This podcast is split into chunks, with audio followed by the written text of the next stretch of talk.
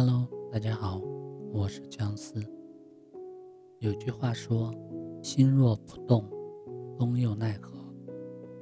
人生总会有风雨飘摇之时，如心固若金汤；人生又会摇摇欲坠。但凡守心如玉者，都可满载而归。守住心。方可守住行为。双十一官方数据显示，薇娅单场销售五十三点二亿，李佳琦三十八点七亿。国内顶流主播带货能力，让许多外围小主播望尘莫及。拼流量、拼人气、拼销量，最后拼的其实还是实力。见直播势头正茂，小主播们按耐不住利益之心，不断踩红线。近日就有不良小主播采取各种手段刷业绩，硬实力不行就砸钱刷人气、刷销量，灰色产业链应运而生，一部分小主播纷纷试水。近日就有新闻报道，正值双十一，某商家花三十八万请主播带货，几场直播下来，最终只产生十二万的销售额。商家直言，钱都被主播和灰色产业链赚了，自己却做了赔本买卖。商家投了钱，却达不到预期的销售效果，主播带货能力不够，商品销售额。支付主播的直播费用，因人气注水，假人气如气泡般爆破，导致后期大量退单的情况。商家直呼这简直就是赔本赚吆喝的生意。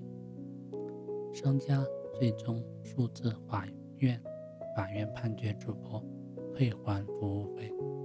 这类事情近几年都有发生，在这个时代，抛弃你。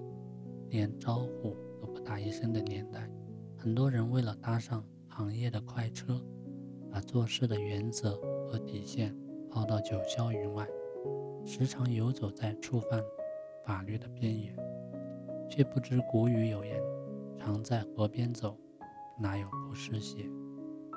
总在悬崖边，总有不慎掉入谷底的那天，最终赔了买卖，还砸了自己。好不容易运营起来的招牌，事件几经传播，小主播名声人气大不如从前。曾国藩曾有一句话：“五经成事者必做到，大处着眼，小处着手，群居守口，独居守心。”而守不住心的人，往往行不从经，更难成事。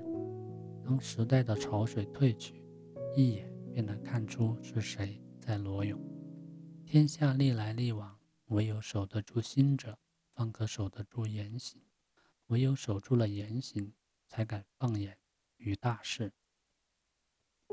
守住心，才能驱逐孤独。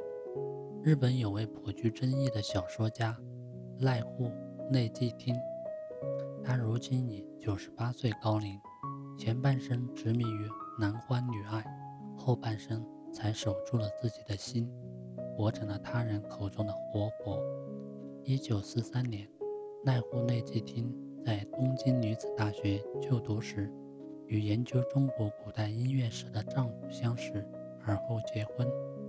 婚后不久，丈夫被公派到北京，先后于北京师范大学和北大任教。濑户内纪听随丈夫赴京生活，一年后。他们有了爱情的结晶，是个非常可爱的女儿。一九四六年，时局动荡，他们被驱逐离境，回到老家日本德岛。不久，丈夫为了工作前往东京，原本该在家悉心照顾女儿的奈户内纪听，耐不住寂寞，和丈夫的学生木下一也眉来眼去，暗生情愫。东窗事发后，丈夫愤怒之下打了她。一九四八年，年仅二十六岁的奈户内纪听决定抛夫弃女，跟木下一眼谋事私奔。两人远走京都，奈户内纪听对家中女儿的一切消息置若罔闻。好景不长，不曾想到私奔没多久，木下一眼就跟一位酒吧老板娘好上了，二人分道扬镳。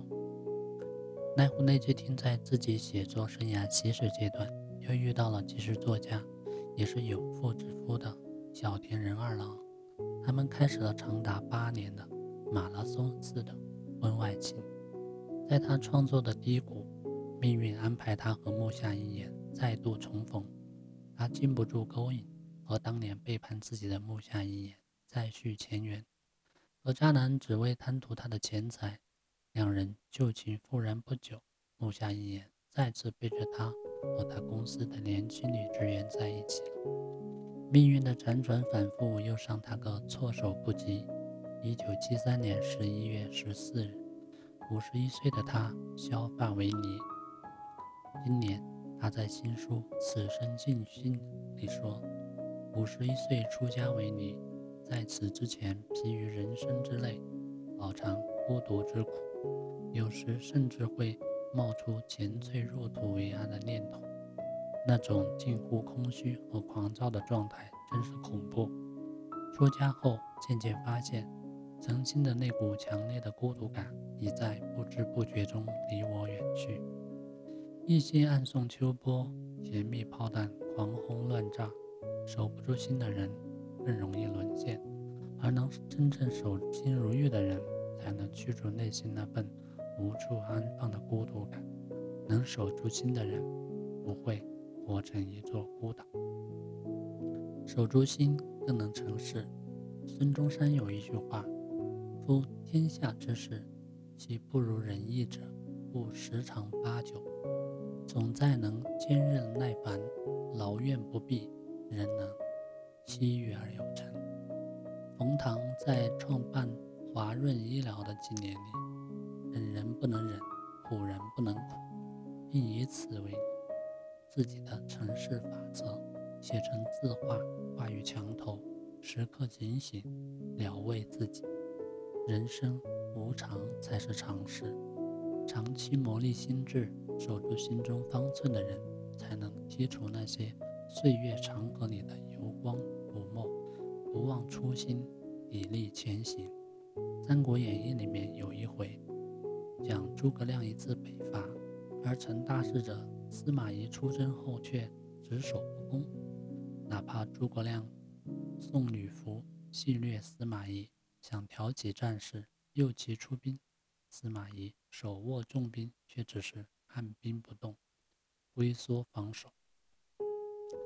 司马懿的防守之策就是跟诸葛亮耗，还曾悻悻地穿上女服，将计就计，直到耗损蜀国兵力，直到敌方弹尽粮绝，直到垂垂老矣的诸葛亮含恨死在战场。司马懿守得住己任，守得住兵权，守得住城池，他的睿智也都被后人赞扬。在人们眼里，他就是一个守得住心的人。心守住了，才能不迷于乱世，不陷于尘规，不息于荒野，才能成大事。世间的每个人都是带着好好的生活的使命而来，最终愿人人都能。完结使命，守心如玉，诚信而来，满载而归。